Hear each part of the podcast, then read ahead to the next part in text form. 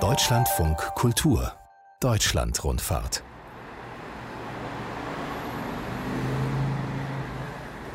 Herr Kosat. Jawohl, Herr Richter. Band läuft schon? Wir könnten loslegen. Heute Spaziergänge mit Prominenten. Olaf Kosert begleitet den Schauspieler und Synchronsprecher Ilja Richter durch seine Heimatstadt Berlin. Mit einem Berliner durch Berlin spazieren. Da freue ich mich besonders drauf. Vor Ja. allem, weil sich Ilja Richter was hat einfallen lassen für diesen Spaziergang. Wir werden Orte besuchen, die es so nicht mehr gibt oder die es nicht mehr gibt Ja. in Berlin. Guten Morgen, Herr Guten. Morgen, aber auch wenn wir jetzt hier so stehen, wie wir hier stehen, hier am Potsdamer Platz und hier mit dem Sony Center mit dieser Parodie auf ein Zirkuszelt. Ich finde das sehr schön übrigens, dieses Das große eine der Dach, wenigen Sachen, die ich am Sony Center schätze. Aber es ist typisch für einen, ich würde mal sagen für einen Berliner, es ist typisch, dass wenn wir jetzt schon hier stehen, ja, und wir uns hier verabredet hatten und haben, also besser gesagt, um uns die Fassaden, die versetzten Fassaden vom Esplanade Hotel, das ja ganz woanders stand, anzusehen, ja, dann können wir das ja tun, aber ich bin völlig irritiert, weil man so einen Platz als Berliner überhaupt nicht aufsucht. Deshalb bin ich auch so irritiert, dass das hier absolut tote Hose ist.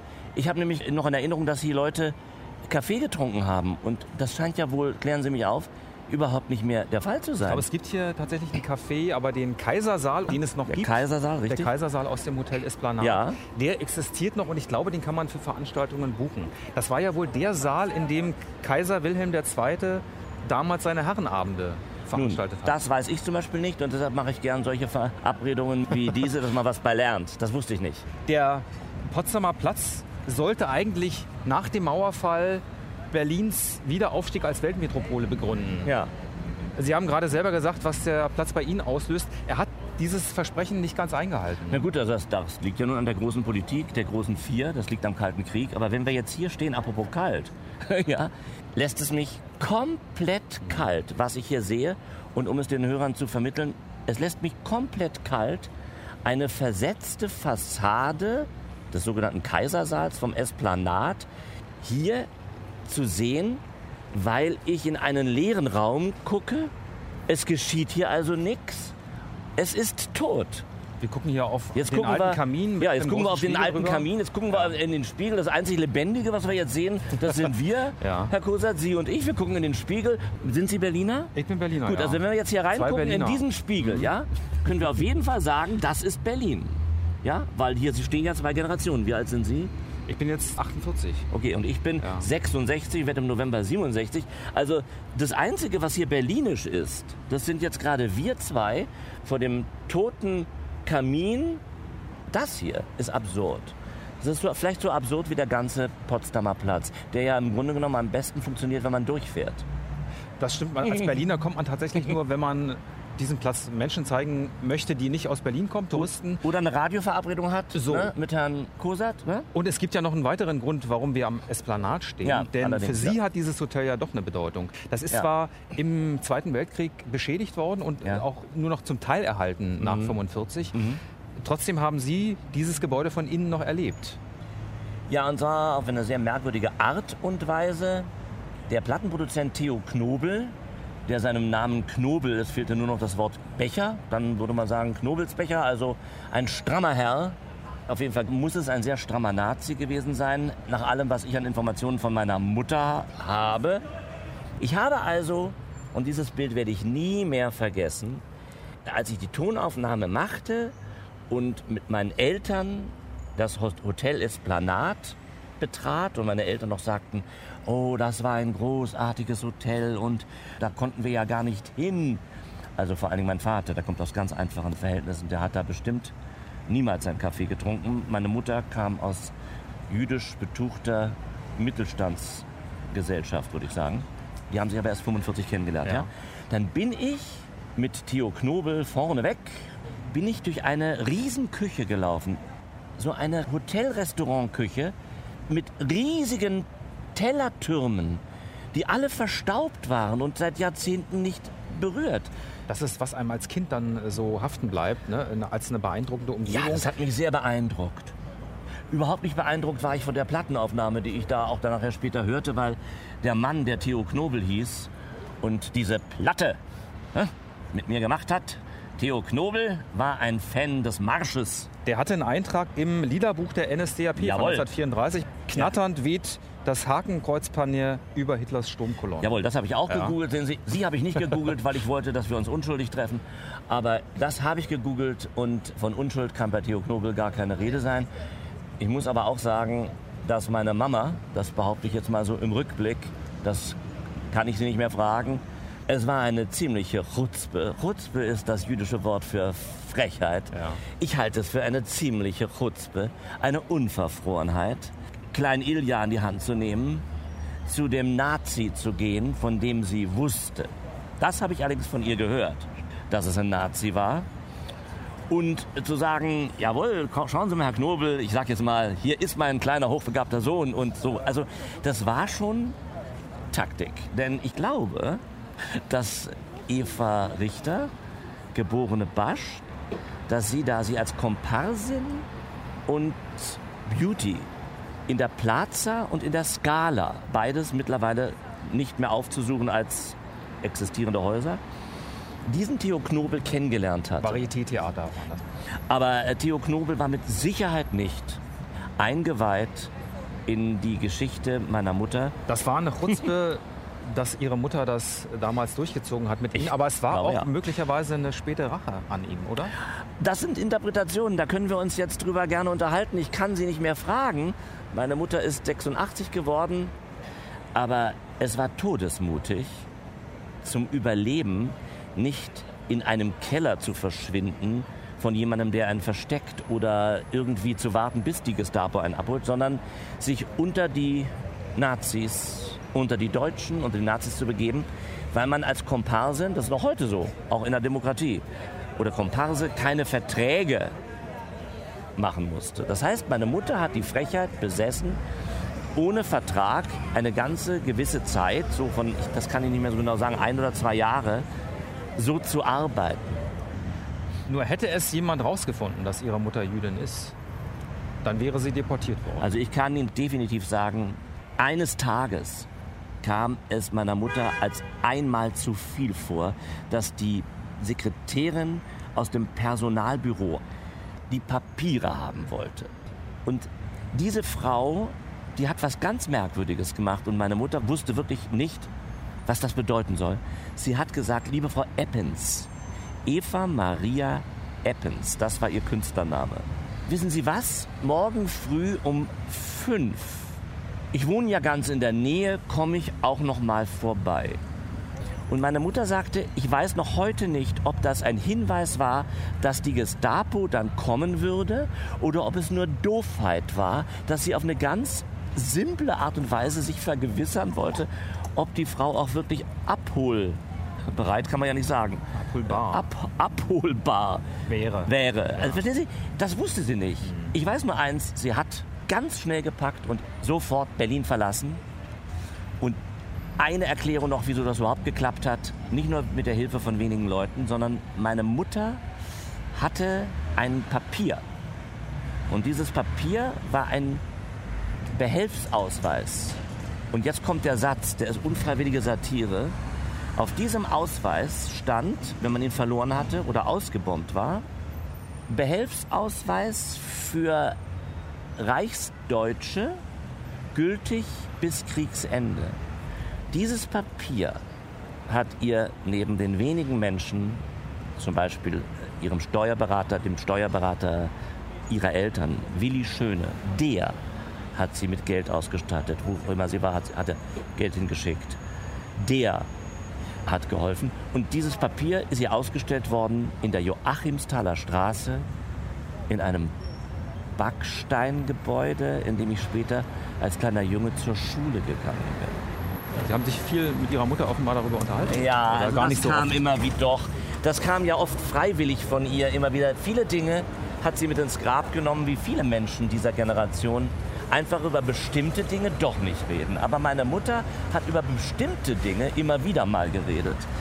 Wir laufen jetzt zum Deutschlandfunk Kulturtaxi. Ja, Und während wir zur Martin-Luther-Straße fahren, das Ja. ist nicht so weit weg hier, äh, Ja. könnten wir den ersten Song aus Ihrem umfangreichen Repertoire bzw. Sammelsurium hören. Ja.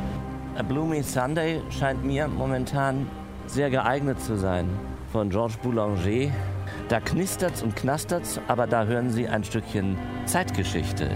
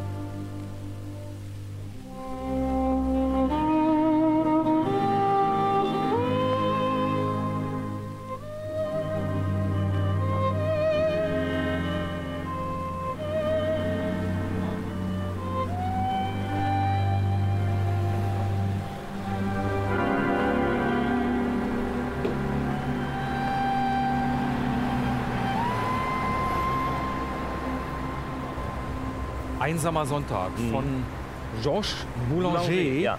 gewünscht von Ilja Richter, mit Ja. dem wir heute hier bei Deutschlandfunk Kultur durch Berlin laufen, seine Heimatstadt. Ja. Wir waren am Potsdamer Platz, sind jetzt zehn Minuten mit dem Kulturtaxi nach Schöneberg gefahren, auf die Martin-Luther-Straße. Mhm. Im Senatsdeutsch heißt diese Straße überbezirkliche Hauptverbindungsstraße. Weil sie, sie verbindet die A100 mit der City West. Und wir sind hier auf der Martin-Luther-Straße, weil vor dem Zweiten Weltkrieg in den 20er Jahren ein sehr Mhm. berühmtes Varieté hier stand. Hier ist die Erinnerungsstele. Ja. Mitbegründer und Miteigentümer war eben Karl Wolfsohn. 49 kehrte Karl Wolfsohn, Mitbegründer, Miteigentümer und kurzzeitig Geschäftsführer der Skala aus Israel nach Berlin zurück. Die haben versucht, die Skala wiederzubeleben. Ja. Und hier sieht man ja auch Abriss 1966. Damals besaß man noch die, wie soll ich sagen, die Kaltblütigkeit, nein, das, die Unsensibilität oder besser gesagt vielleicht einfach nicht das Bewusstsein. Jetzt sind wir wieder bei Politikern. Sie hatten nicht das Bewusstsein, bestimmte Häuser stehen zu lassen. Also das stand wahrscheinlich nicht unter Denkmalschutz. Das hatte man also nicht nur im Osten, diese Mentalität, Nein. der, der Nein. Grund war ein anderer. Nein, das sollte man, das finde ich gut, dass Sie das erwähnen, weil es gibt ein Interview mit dem wunderbaren Rosenbauer. Der war bayerischer Richter und Autor. Und der hat in einem Interview mal gesagt, vor 20 Jahren habe ich das gehört, in München ist nach dem Krieg so viel zerstört worden. Und das wiederum, wenn wir das multiplizieren, dann werden wir kommen auf von den Städten in die Dörfer. Und da kann ich Ihnen ein schwäbisches Städtchen nennen, in Trossingen. In Trossingen gehe ich über den Dorfplatz und frage, oh, der Krieg? Nee, sagte der Bewohner dort, nicht der Krieg. Das waren die Stadträte, da haben wir jetzt einen schönen asphaltierten Platz, da ist der Markt doch jetzt viel schöner. Der alte Markt war weg. Das sind sie überall. Das ist eben nicht nur in Berlin so. So erging es also auch der Skala, Ja. die in den goldenen 20ern sehr erfolgreich war, aber ich habe gelesen, 1941 auch immer noch das größte Revue-Theater Deutschlands. Also während des Krieges noch wurde hier Amüsement geboten. Moin. Aber das ist ja, da waren Sie noch nicht tätig. Nee, ich bin 52 geboren. Ja, Ja, ja. ich bin Bisschen 1952 schwer. geboren. Ja, aber wir unterhalten uns ja gerade innerhalb einer Radiosendung. Meine Mutter hatte die Unverfrorenheit, den Todesmut als Jüdin in einer Zeit, in der es Juden überhaupt nicht erlaubt war zu arbeiten. Da ist sie als Komparsin und Beauty eine Zeit lang hier aufgetreten, aber auch nur eine ganz bestimmte Zeit, weil irgendwann fragte man zum dritten Mal nach den Papieren und dann war sie weg. Aber die hat tatsächlich hier eine Zeit lang gearbeitet, ja. Donnerwetter. Sind Sie ein Berliner, ja? Ja, ja. ja. Hier, sind Sie aus dem Bezirk hier? Nee, Spandau. Spandau, also Spandau bei Berlin. Haben Sie Ihren Passierschein nicht dabei? Ich bin gerade in Berlin. Sonst wir, wissen Sie ja nicht, wenn der Spandauer zum Kudamm fährt, dann fährt er nach Berlin. Absolut. Und wenn er in die Stadt geht, dann geht er in Spandau, Spandauer Markt. Aber absolut. Das ist ganz klar. Spandau ist an sich hübsch. Ne, Spandau ist ja hübsch, aber es ist ja auch erst 1920 eingemeindet Ja. worden.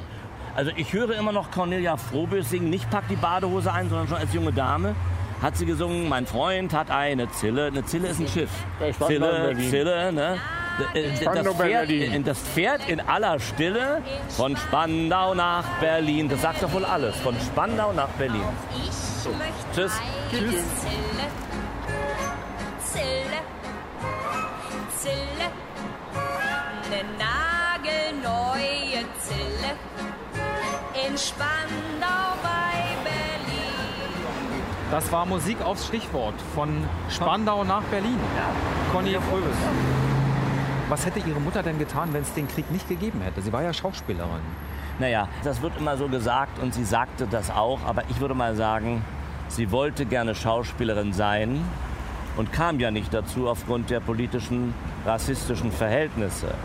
Und als sie 1945 im Auftrag der Russen als Nicht-Kommunistin, sondern nur als Künstlerin und nicht PG, sprich nicht Parteimitglied, sprich Jüdin, den Auftrag vom russischen Kommandanten bekam, in Reinickendorf schnell mal ein Kulturhaus hochzuziehen, weil das ist Kultura, Kultur, das ist eine russische Handschrift, ne? so schnell wie möglich Kultur.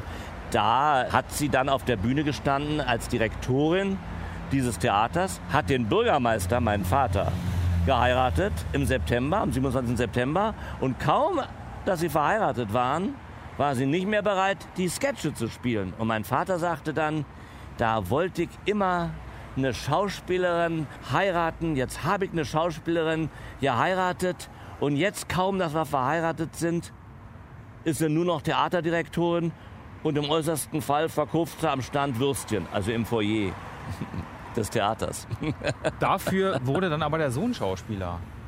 Ja klar, das ist doch die Stellvertreterkarriere. Das können Sie ablichten, das können Sie sozusagen durchpausen.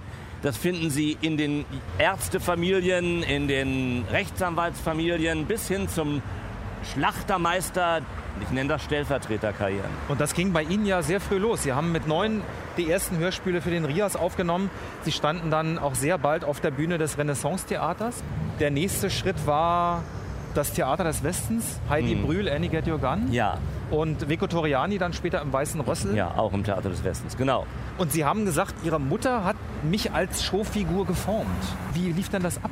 War der Ehrgeiz Ihrer Mutter zuerst da oder bei Ihnen der Wille? Ich glaube, auf ich glaube der? Ehrgeiz, ich muss das abstrahieren. Ja. Der Ehrgeiz, behaupte ich zu 90 Prozent, ist immer bei den Eltern zuerst da. Also ich glaube, selbst bei Mozart stockt mir der Atem. Ich bin ein großer Verehrer von Mozart, aber auch der Biografie. Wenn ein Kind, ich will mich jetzt aber nicht mit Mozart vergleichen, bitte nicht, ich meine nur vom Vorgang. Wenn ein Kind mit fünf Jahren jeden Tag ans Klavier gesetzt wird und die Begabung ist da, dann passiert natürlich da was. Wenn keine Begabung da ist und das Kind ist amusisch, kann der jeden Tag am Klavier sitzen, das wird nichts. Aber dieses motiviert werden und dieses getrieben werden, das ist, glaube ich, ganz verbreitet. Ob es sich um Genies handelt, wie bei Mozart. Also ohne Leopold Mozart gäbe es nicht diesen Wolfgang Amadee Mozart, sondern vielleicht einen passablen, guten Komponisten, weil er dann angefangen hätte mit 17 oder 18 zu komponieren, aber nicht mit 5. Und Ich bin ein Kinderdarsteller geworden. Das heißt, ich stellte Kinder dar. Das muss man sich auf der Zunge zergehen lassen. Kinder darstellen als Kind. Da verliert man sehr schnell ein Stück Kindlichkeit, weil man sie ja nur darstellt. Zum Beispiel Till, der Junge von Ja, nebenan. das zum Beispiel. Und das ist schon sehr stark ausgeprägt gewesen, dass meine Eltern da sehr ehrgeizig waren. Aber wie gesagt, von nichts kommt nichts, sagt der Berliner. Das heißt, es war was da. Sie haben das bei allen vier Kindern versucht. Und bei mir klappte das am besten. Und Sie haben ja nicht nur gespielt, Sie haben ja auch selbst kreiert. Für Disco die Sketche, das Gut, da war ich ja nun schon ein Jüngling oder ein junger ja, Mann. Ja. Äh, Deutschlands Also, jüngster Showmaster mit Wissen Sie was? 19. Wir stehen jetzt hier, und Ja. das muss ich sagen, das verbinde ich jetzt mal. Wir stehen jetzt hier an der Stelle, wo dieses Revue-Theater stand. Und ich erkläre mir das so. Es ist zwar jetzt tierisch laut, aber egal. Hier in dem Theater, wo meine Mutter, obwohl sie gar nicht durfte, eine Zeit lang als Komparsin da rumhüpfte oder lief oder äh, einfach nur schön war, das da hat sie, glaube ich, sehr geprägt. Die Revue. Das hatte sie toll gefunden. Diesen Geschmack, den hat sie versucht, mir weiterzugeben. Ich würde sagen, ich wurde infiltriert davon. Ich finde es allerdings, wenn Sie mir das jetzt gestatten, wie wir hier so stehen. Weil wir machen ja Radio und müssen ja ein paar Bilder jetzt auch verkaufen, weil das können ja die Leute nicht wissen, was wir jetzt gerade lesen. Wir lesen jetzt gerade Caligula. Also, soweit ich weiß, war Caligula ein grausamer Kaiser. Ich finde den Gedanken, dass an der Stelle, wo auch sehr viel Fleisch gezeigt wurde, dass jetzt hier steht Caligula, Nightclub, Sex, Live-Shows ab 49 Euro, Inklusive Drinks. inklusive Drinks. Ja, also ich möchte weder die Live-Show sehen noch die Drinks trinken. Aber im weitesten Sinne hat es ja doch was. Also irgendwie finde ich das merkwürdig, dass es im weitesten Sinne was mit Sex zu tun hat, oder? Die Weiterführung der Skala mit anderen Mitteln. Also es hätte auch jetzt jetzt ein Edeka-Markt oder irgendwas. Nein, hier wird was gezeigt. Und hier wurde seit 1929 auch was gezeigt. Herr Richter, ich schlage vor, wir werden jetzt von Schöneberg aus uns nach Mitte auf den Weg machen. Ja. Denn Ihre Familiengeschichte ist ja durchaus eine ganz Berliner Familiengeschichte. Eine Ostgeschichte und auch eine Westgeschichte. Ja. Und es gibt einen schönen Song über Berlin, den Sie sich ausgesucht haben von Reinhard May. Ja. Heimweh nach Berlin. Ja. Da gibt es auch eine sehr nette Replik auf Spandau, weil wir vorhin Ja. gerade mit den Herren über Spandau Ja. geredet haben. Ja, genau. Sollen wir den jetzt hören? Unbedingt. Das Meer umspült die Bucht, der Sand so weiß und fein. Ein sanfter Südwind, nirgends kann es schöner sein. Über glitzernden Wellen seh ich goldene Fische springen, hör Palmenwedel rascheln und Meerjungfrauen singen. Noch eine Feige, eine Dattel und ich gieß mir noch ein Gläschen ein, ich seh ins Paradies und den Kranich am blauen Himmel nordwärts ziehen. Und da ist es plötzlich wieder dieses alte Heimweh, Heimweh nach Berlin. Heimweh nach einer geballten Ladung schlechter Laune, nen Slalom durch Hundehaufen, Grenzen, große Braune, nach Friedrichshain mit seinen idyllischen Partywinkeln, wo dir die Partygänger nachts gern in den Hausflur pinkeln, wo der Kampfradler den Bürgersteig als Rennstrecke nutzt und man dir gegen deinen Willen die Windschutzscheibe putzt. Ach ja, und dann im Bürgeramt von Mitte stehen, ohne Termin und eine Wartemarke ziehen. Ich habe Heimweh nach Berlin. Ich habe Heimweh nach Berlin. Berliner Luft aus trockenen Gullis an Sommertagen. Wenn Männer beige Socken in Sandalen tragen. Wenn dicke Mädchen sich in enge Tops und Hotpants zwängen und sich miese Petrich in versiffte S-Bahnen drängen. Wenn der Busfahrer mir haargenau vom letzten Schritt die Türe vor der Nase zuknallt und aufs Gaspedal tritt. den Flughafen über dem himmlischer Frieden liegt, weil als einziger darauf der Pleitegeier fliegt.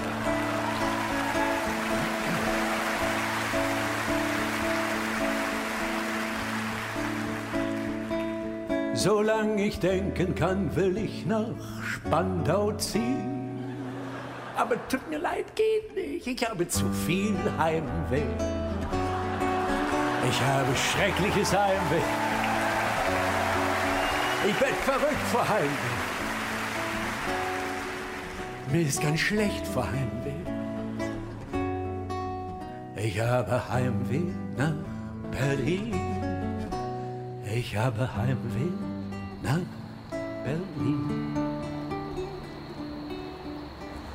Im Bürgeramt von Mitte stehen, ohne Termin und eine Wartemarke ziehen. Ich habe Heimweh nach Berlin. Das ist Reinhard May gewünscht von Ilja Ja. Richter. Wir sind heute unterwegs, Deutschland von Kultur durch Berlin. Sie sind mit Tourneen oft unterwegs. Sie haben mal eine Weile in München gelebt und in Köln. Wie macht sich Heimweh bei Ihnen bemerkbar? Dass ich meine Wohnung vermisst und zuallererst die Menschen, die ich liebe, das ist Heimweh. Also Ist gar nicht so Äh, sehr an Berlin gebunden dann. doch, aber diese Menschen sind dann in Berlin und in der Wohnung sind die Dinge, die ich liebe und das zusammen ergibt dann Heimweh. Das Heim kommt für mich als allererstes vor Heimat, weil die Heimat beginnt vor allen Dingen erstmal beim Heim, bei der Adresse, die du hast, in deiner Heimat. Der Heimatstadt Berlin. Ja. Zwar seit 1952. Geboren in Karlshorst. Ja. Das ist im Ostteil der Stadt gelegen. Ja. Ihr Vater war damals nach dem Krieg direkt Bürgermeister, Bezirksbürgermeister oder ja also äh, Bezirksvorsteher Vorsteher von Reinickendorf. West. vermutlich der erste und einzige kommunistische Ortsvorsteher, oder? Gab es da? Nö, nö, Sie müssen sich das ja mal so vorstellen, dass die Russen, die Engländer, die Amerikaner, die Franzosen Menschen einsetzten, die erst einmal, bevor es zum Potsdamer Abkommen kam und die ersten freien Wahlen umgesetzt wurden, musste ja irgendwie das weitergehen. Und da wurden Menschen eingesetzt, die hoffentlich einwandfrei waren. Und Also- warum ist Ihr Vater dann nach Karlshorst? Warum ist die Familie Ja, das ist ganz einfach. Als das Potsdamer Abkommen ratifiziert war und als es die ersten freien Wahlen gab und mein Vater natürlich prompt das Amt des Bezirksvorstehers bzw. Bürgermeisters verlor, weil natürlich keiner dort die Kommunisten gewählt hatte, hätte er bei der SPD unterkommen können. Aber er sagte sich, neuneinhalb Jahre Zuchthaus und KZ, die habe ich nicht abgesessen, um bei den Sozialdemokraten jetzt Karriere zu machen. Und meine Mutter hatte doch zu dem Zeitpunkt noch das Theater. Das lief auch nicht. Und dann sind sie irgendwie, hat er dann gesagt, dann gehe ich jetzt rüber. Ich fand das konsequent im Rückblick, weil äh, er wollte nicht als Opportunist jetzt auf einmal SPD-Politik betreiben. Aber dann ist er eben recht bald aus verschiedensten Gründen, die führen jetzt zu weit. Ein Dissident war er nicht, er war nur ungeschickt, naiv, meine Mutter auch. Er ist dann aus der Partei ausgeschlossen worden. Das ging ja ganz schnell im Stalinismus und auch im Nachstalinismus. Ne? Und dann sind wir irgendwann von Karlshorst, 57, 58, Ja. sind wir rüber nach West-Berlin. Wir sind jetzt hier an dem Ort, an dem die Stadt geteilt wurde, Bernauer Straße. Der offizielle Erinnerungsort an die Zeit der Mauer. Bernauer Straße, das sind die Bilder, die man kennt. Kurz nach dem Mauerbau, die Menschen, die aus ihren Häusern zum Teil rausgesprungen sind oder sich abgeseilt haben Ja, an den wir sehen ja hier noch so Laken, Fotos zum Beispiel. sind hier angebracht. Der Da berühmte Soldat, der Hier, zwei Tage nach Ja. dem Mauerbau über den Stacheldraht rübergesprungen Ja. ist, in den Westen abgehauen ist. Von dem ich aber hörte, dass er sehr unglücklich geworden ist. Ich habe gehört, dass es keine schöne Geschichte ist. Also das interessiert mich dann auch immer sehr und beschäftigt mich dann. Also je nicht jeden Tag, ne? aber nun laufen wir hier lang. Aber ich muss zum Beispiel sehr oft hier lang. Und was mich glücklich macht, ist, dass ich eben dann über den Todesstreifen, der das mal war, spazieren darf und alle hier auch da rüberlaufen. Und da sind mir ehrlich gesagt alle willkommen. Wirklich, also dieses, äh, hier guck mal die Touristen, du bist überall, wo du hinkommst, bist du auch Tourist. Also Wissen Sie, es ist vielleicht ein Unterschied, das fällt mir jetzt gerade ein. Vielleicht ist es ein Unterschied, ob wir über diese Straße hier laufen und uns unterhalten über Vergangenheit und Gegenwart oder wir sind in Auschwitz, wo ich noch nicht war, wo mir aber die Schilderung schon gereicht hat mit den Menschen. Ich bin ja froh, dass sie da eh hinfahren. Aber Selfies in Auschwitz und dann auch noch im Souvenirshop, da lobe ich mir wirklich jeden Souvenirshop hier, der sich zum Beispiel Ost-West-Café nennt. Na und, kann ich sagen, ist nicht sehr geschmackvoll, aber geschmacklos ist es auch nicht. Hier finde ich es irgendwie in Ordnung, weil, weil während wir hier so langlaufen, ich fühle mich ganz wohl hier lang zu laufen. Hier finde ich es auch ganz Und äh, wir wissen doch, Ja. dass hier unangenehme Dinge passiert sind, aber es wird auch mit Leben erfüllt, während wir hier zum Beispiel, wir sind jetzt auch ein Teil davon. Wir erfüllen es mit Leben. Es kommt sehr viel Leben hinein hier am Todesstreifen, der eben keiner mehr ist. Da kann man auch ein Selfie machen, wenn man, bitteschön. Aber nicht, ähm, Klar, hier geht das Leben weiter. In Auschwitz geht das Genau, Leben weiter. Ja? genau. Ich glaube, das ist es. Das ist, was ich meine. Es geht hier das Leben weiter. Und jetzt kann ich mich lustig machen, mache ich auch gerne über diese Eigentumswohnungen und über die Geschmacklosigkeit. Aber, aber sie leben hier, sie arbeiten hier zu überteuerten Preisen. Ja, ja, ja.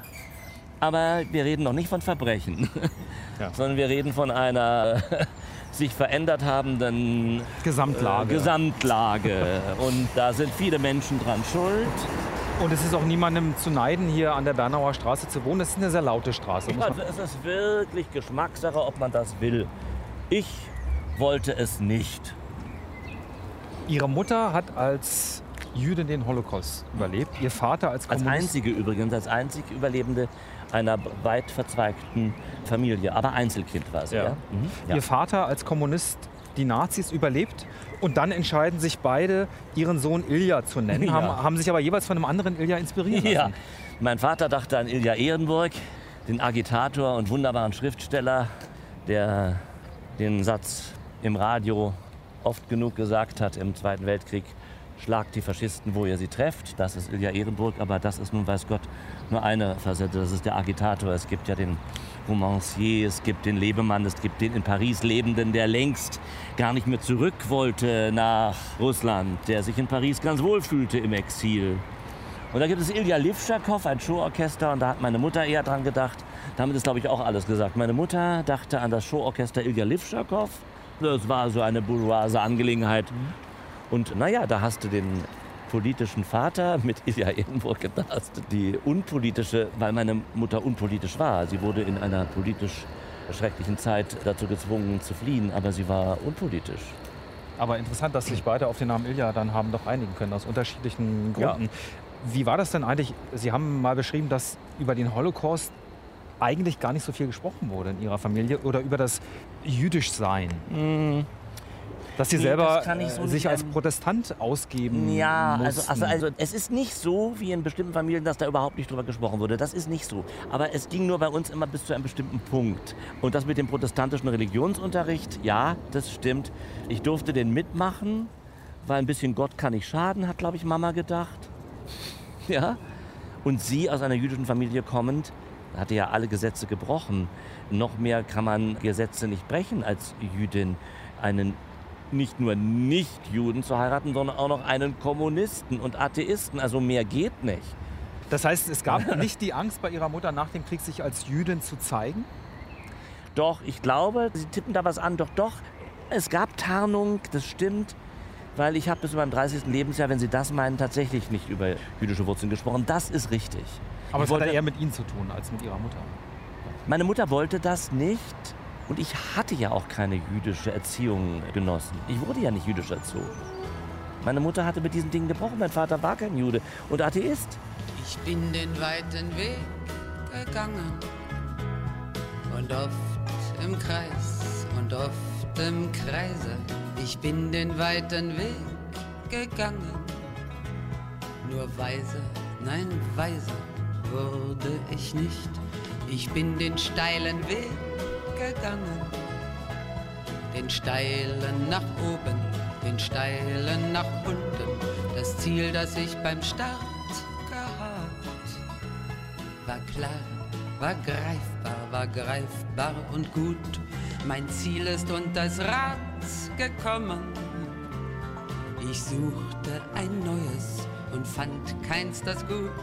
Ich gab mich noch lang nicht geschlagen. Und manche sagten, ich hätte Mut. Jetzt lauf ich einfach ohne Ziel und sag mir, ich habe nichts vermisst. Die Panik läuft mit mir durch Nächte und lehrt mich, dass du nie vergisst. Die Sonne taut ein Lächeln auf, der Riss in der Wand darf sich schließen. Zum letzten Mal gibt er dich frei, den einen Tag zu genießen. Es blieben Stunden leis und verschlafen. Es blieb eine Herbstnacht, es blieb ein Gesicht. Was löst sich aus der Vielfalt der Jahre? Die Hoffnung auf den Duft eines frühen Sommermorgens, auf das kühle Grün der Bäume und auf das Kind, das es einmal besser macht. Und während ich im Kreise wandre und manches erwarte und wenig dazu tue, was bleibt, ist die Hoffnung auf andere, auf dich, ein Kind, auf solche wie du.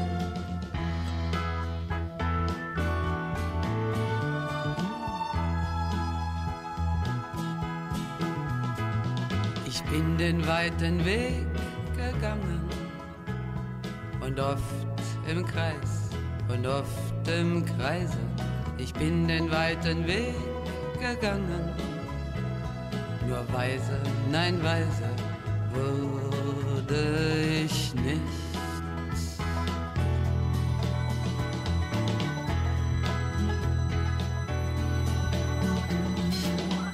Hildegard Knef. Ich bin den weiten Weg gegangen, nur weise wurde ich nicht, singt sie. Ilja Richter hat sich diesen Song Ja. ausgesucht. Ist der auch so ein bisschen autobiografisch zu verstehen? Oder würde ich da zu viel hineininterpretieren? Naja, ich würde zumindest sagen, dass Sie das Wort Weise aus meinem Munde nicht hören werden. Ich finde aber in einem Lied das doch bezaubernd so. Das ist doch gut so. Aber weiser, Sie hätte auch schreiben können, klüger bin ich nicht geworden. Aber weiser, finde ich, klingt im Zusammenhang damit besser, weil es poetischer ist. Ja. Wenn man von den Weisen spricht. Oder, ne? Diese Gedanken äußert Ilja Richter im Angesicht des Friedhofparks Pappelallee. Wir sind äh, jetzt im Stadtteil Prenzlauer Berg zwischen Pappelallee und Lüchner Straße. Hier liegt der ehemalige Friedhof der freireligiösen Gemeinde Berlin. Und jetzt gehen wir durch das Tor hier. Gleich mal vorab, wie Sie ja vielleicht wissen, also ich bin unter keinem religiösen Dach zu Hause. Aber wie Sie ja vielleicht ahnen, ich bin kein Atheist. Meine jüdischen Wurzeln sind das eine, aber ich lebe ja eben auch keine jüdische Religion. Aber das andere ist, ich habe viel übrig für Gedankengut, das sich mit Gott beschäftigt. Hier auf dem Friedhof, den gibt es schon sehr lange. Da gab es die Ja. erste Beerdigung, fand hier 1848 statt. Ja, ich glaube ja. Und man kann hier gut die Struktur der Mietskasernen erkennen, die vielen Hinterhöfe. Ja. Äh, Befindet sich genau zwischen zwei Reihen von Hinterhöfen. Ja, Ein kleiner, schöner Park. ja. Wann kommen Sie denn her? Ist das äh, ein Ort der Kontemplation? Ach ja. Oder auch ganz konkret mal Text lernen. Ich lerne Text gerne im Gehen. Sie wohnen auch hier in der Nähe, deswegen Ich wohne in. Pankow, also Ja. ich wohne auf jeden Fall in dem Bezirk hier und es ist, sagen wir mal, nicht so schwierig für mich, hierher zu kommen. Das ist unkompliziert. Ein großes Klischee von Theaterschauspielern ist ja der Wunsch, irgendwann mal auf der Bühne zu sterben. Wie groß ist dieser Wunsch bei Ihnen? Es ist ein ekelhafter, verlogener Wunsch. Ich glaube noch nicht einmal den Leuten, die ihn ausgesprochen haben, dass sie das wirklich so meinen. Da spielen sie auch schon wieder, weil man Schauspielern teilweise zu Recht nachsagt. Man sagt ihnen ja viel nach, aber man sagt ihnen, glaube ich, zu Recht nach, dass sie eben auch privat gern spielen. Ne? Nun gucken sie mich so an und können sich überlegen, ob ich auch gerade spiele. Ich glaube nicht, aber wer weiß das schon. Ich kann nur sagen, neben der Geburt neben dem Sex, den Tod, bei dem privatesten überhaupt, da möchte ich nicht, dass Kundschaft zuguckt. Sie haben es ja mal erlebt als junger Ja, Mann. ich Max erlebt. Walter Sieg. Ja, ähm, und der hat sich das bestimmt nicht gewünscht, auf der Ja. Bühne zu sterben. Ich Bei einer Probe ist er Bei einer gestorben. Generalprobe, es waren Fotokameras dabei. Ironischerweise das Stück hieß Gerettet von Edward Bond. Peter Zadek war der Regisseur. Peter Zadek hat Mhm. diese, ist die einzige Inszenierung von Peter Zadek, die er nie gesehen hat, weil er versucht hat, diese Premiere noch mit eigenem Text sprechen oder einer Umbesetzung zu retten. Da haben die Schauspieler gestreikt und deshalb ist er abgefahren, schrieb das Drehbuch für Ich bin ein Elefant, Madame, wo ich dann auch übrigens als Jüngling kurz mal aufkreuze. Und äh, ich glaube nicht, dass Max Walter Sieg es schön gefunden hätte, auf der Bühne zu sterben. Nein, nein, also das möchte ich nicht. Sie haben mal geschrieben, Sie wünschen sich in mecklenburgischer Erde zu Grabe zu, getragen zu werden. Ja. Was verbinden Sie mit Mecklenburg? Das, äh, Ich habe da ein kleines Häuschen Ja. und es ist zu einem Zeitpunkt geschrieben worden, wo ich freiwillig, ganz alleine zur Sinnesfindung mich dahin zurückgezogen hatte. Das Häuschen gibt es immer noch, aber der, der hier lang spaziert, na, soll ich jetzt sagen, ist bestimmt kein anderer. Ich bin der, der ich bin, aber ich bin in einer anderen Lebensphase und ich glaube, dass ich das so heute nicht mehr formulieren würde. Sie sprechen vom Vater Ilja Richter, der jetzt hier neben Ja, ich bin Vater, ich bin Familienmensch, ich lebe nun auch wieder ganz stark in Berlin. Zu dem Zeitpunkt habe ich wirklich in dem Häuschen gewohnt und das war sehr einsam, gesucht einsam, mit netten Nachbarn, aber es war einsam. Und so musste es wohl sein. Und die mecklenburgische Landschaft bleibt in mir eine Sehnsuchtslandschaft.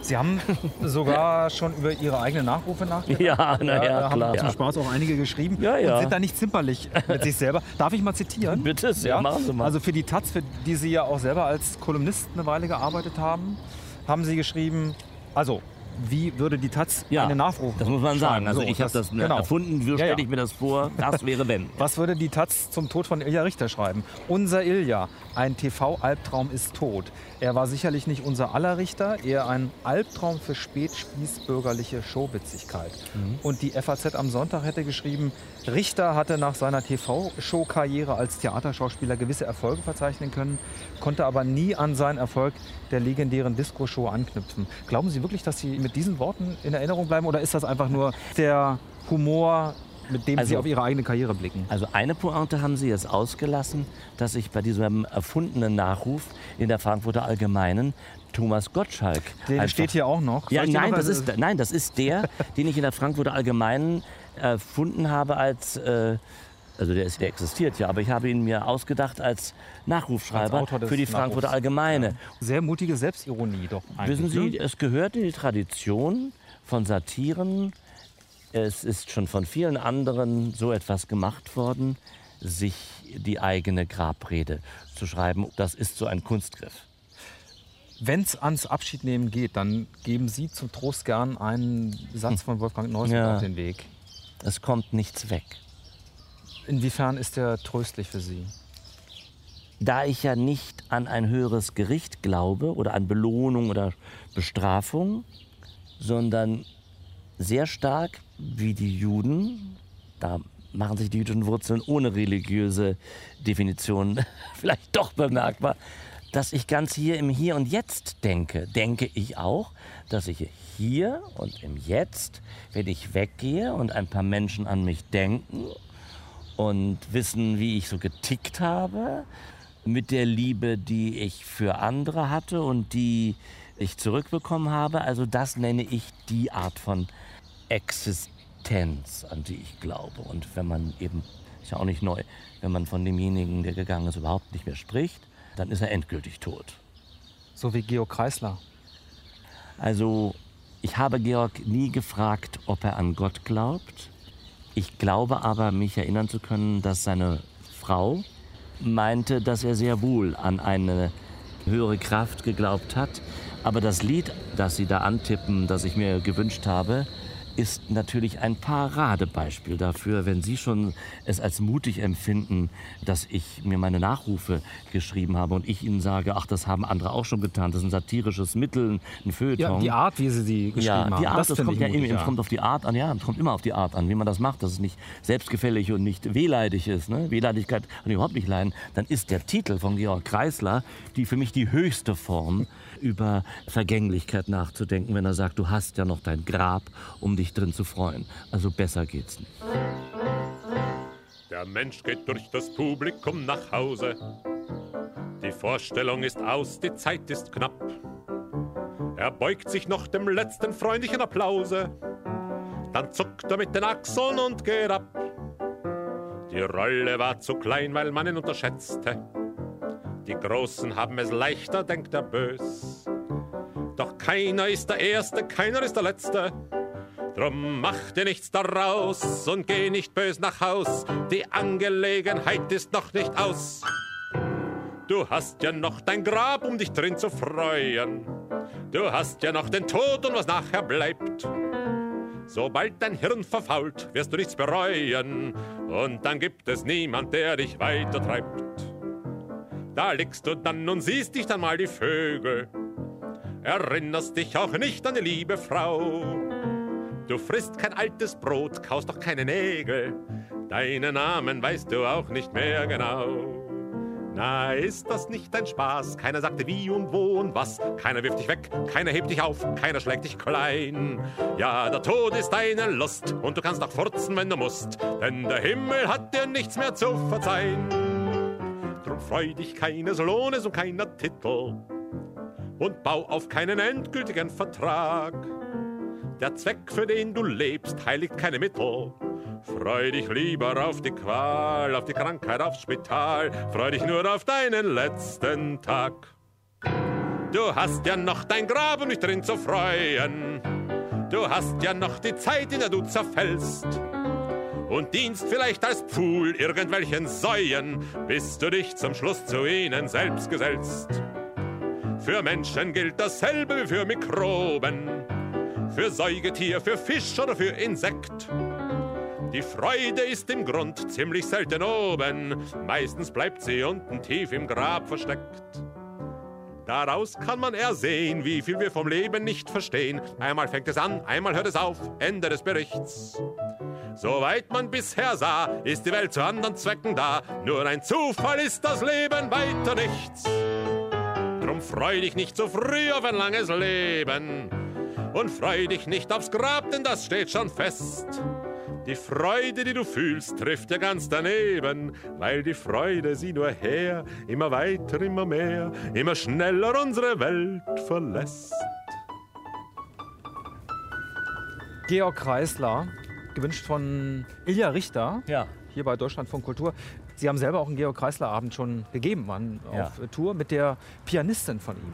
Naja, also mit einer Pianistin, die er sehr verehrt hat, weil sie seine Kompositionen, die reinen Kompositionen, es gibt ja auch noch den reinen Komponisten, Kreisler, so wunderbar umgesetzt hat. Und diese Pianistin, Sherry Jones, habe ich mir als Partnerin genommen für diese Abende, ja. Also, Wir sind immer noch im Prenzlauer Berg Ja. auf der Pappelallee. ja, und also laufen in Pankow, Richtung äh, wir laufen jetzt Richtung Konopke und ich glaube, dass ich hier in Pankow wenig Westberliner treffe. ja. Es sind ein paar mehr geworden, aber insgesamt gesehen nicht. Das ist schon ungewöhnlich für so einen Ur-Westberliner, also der sein, äh, naja, Sie waren ja Karlshorster nee, ursprünglich. Nee, nee, ich bin auch Sehen Sie sich selber nicht also als erstmal bin ich kein Karlshorster, Westberliner? wenn ich da geboren bin, dann bin ich nicht Ur-Karlshorster, weil da bin ich geboren und dann ging es ja in West, meine Westsozialisation hat mich geprägt und ich bin auch kein Ur-Westberliner, das würde ich mir immer verbitten, weil ich das nicht leiden kann, die große Trommel meiner Künstlerkollegen, fast alle tot, die gerne Berlin mit fünf Rs sprechen und gesungen haben, Berlin, bleibt doch Berlin. Ja, ich bin also ein, ein leiser Berliner. Deshalb finde ich, gibt es für mich nur so ein Grundgefühl, das ist Berlin. Und dann gibt es eben Straßen und Ecken, die ich früher nur vom Hörensagen kannte, von meinen alten Berliner Eltern. Und deshalb genieße ich das, dass ich jetzt einfach da schon längere Zeit lebe, laufe, weil den Westteil, den kenne ich ja. Und Konopke zum Beispiel aufzusuchen, darüber mache ich mich zwar nicht lustig, sondern ich sage mal, ich finde das normal, weil es den Leuten so erzählt wird, dass das typisch berlinisch ist. Aber wissen Sie, Ist eine Currywurstbude. das ist eine Currywurstbude. Ja. Aber mit einer Currywurstbude Konopke ist es ähnlich wie mit dem Geburtshaus von Mozart in Salzburg. Beides ist richtig. Da ist er geboren worden. Und die Konopke Currywurst war im Osten sehr geschätzt. So, beides stimmt. Was man nun aber daraus gemacht hat oder täglich macht, das ist eine andere Geschichte. Aber bei dem Andrang. Aber ja, hier isst man halt Currywurst bei einer Legende. Max Konopke ist 29 Jahre. Als er von Cottbus nach Berlin kommt, 1930 war das. Und hat mit dem Bauchladen angefangen. Mhm. Und 1960, glaube ich, ging es hier in Ostberlin weiter. Mit der Tochter. Ja, also das sind ja auch Dinge, die ich interessant finde und auch äh, nachvollziehbar finde. Und wie gesagt, ich bin ja kein Verächter, der sagt, es sind alles Idioten, die da hingehen, sondern ich lebe halt nun mal als Berliner mit diesen Dingen. Und der Pariser geht nicht jeden Tag auf den Eiffelturm, mancher geht überhaupt nicht auf den Eiffelturm, höchstens wenn Besuch kommt. Aber ich gehe noch nicht mal, wenn Besuch kommt, zu Konopke, finde es aber ganz normal, dass man den Platz aufsucht, weil er diesen historischen Hintergrund hat. Und was ich finde, diese Kreuzung wirklich toll hier in Berlin. Es ist einer meiner Lieblingsorte Ja. selber auch. Weiß nicht, wie es Ihnen geht. Die haben hier die Straßenbahn, die hört man rattern. Wir stehen jetzt genau unter der Hochbahn. U-Bahnhof Eberswalder Straße ist hier eine Hochbahn. Ja. Der sogenannte Magistratsschirm, weil man hier eben auf Kosten des Magistrats bei Regen im Trocknen spazieren konnte. Man hat, daher kommt der Name Magistratsschirm. Man hat hier Busse, man hat hier Autos. Also wirklich einer der belebtesten Punkte Berlins. Ne? Ich habe die Befürchtung, dass ich Sie jetzt nicht zu einer Currywurst überreden kann. Nö, Nö. weil ich sage nochmal, ich finde das ganz verständlich, dass Gut. man hier eine Currywurst essen will. Aber das ist für mich mehr so für die, die hierher kommen und das Berlin-Gefühl in Form einer Konopke-Wurst reinziehen wollen. Aber ich habe andere Sie haben andere Gewohnheiten. Quellen. Und ich esse sehr gern Currywurst und das sind nette Leute, die das machen. Ja. Ich war ja auch schon da, so ist es ja nicht. Herr Richter, ich als Junge aus dem Osten durfte kein Westfernsehen gucken. Mhm. Das heißt, ich habe keine Ihrer Disco-Sendungen tatsächlich live gesehen. Hab mir das alles spät erarbeitet. Ja. Und es war mir eine innere Genugtuung, heute Sie persönlich getroffen zu haben und diesen Spaziergang gemacht zu haben. Mir war es auch eine Freude. Wow, wow. Das Ein ist Reisebus. Holla, holla. Ein Reisebus. Die Reisebusse sind ja tatsächlich oft die echten alten BVG-Busse noch, ne? Ja. Mir war es auch ein Vergnügen, gerade weil Sie die Generation ansprechen, wenn zwei verschiedene ne, Generationen miteinander spazieren gehen. Als Paradebeispiel dafür, wie gut man sich verstehen kann. Man erzählt sich was. Als Berliner, von Berliner zu Berliner. Jetzt fährt wieder die U-Bahn rüber. Ich liebe es. Aber ich habe das Geräusch habe ich sehr gern. Auch in dem Film Cabaret, wo sie zu ihm sagt, er soll jetzt mal schreien, wenn die U-Bahn kommt, hört das keiner und er traut sich nicht. Na gut, die werden jetzt hier nicht schreien, aber ich mag das U-Bahn-Geräusch und mir hat es auch Spaß gemacht. Ich fand das eine schöne Begegnung. Vielen Dank. Tschüss. Tschüss, Herr Richter. Tschüss, Herr Kusat. Sie hörten Spaziergänge mit Prominenten. Olaf Kosert war mit dem Schauspieler Ilja Richter in Berlin unterwegs. Fotos vom Spaziergang finden Sie auf unserer Internetseite deutschlandfunkkultur.de. Diese Sendung gibt es auch in unserer App DLF Audiothek.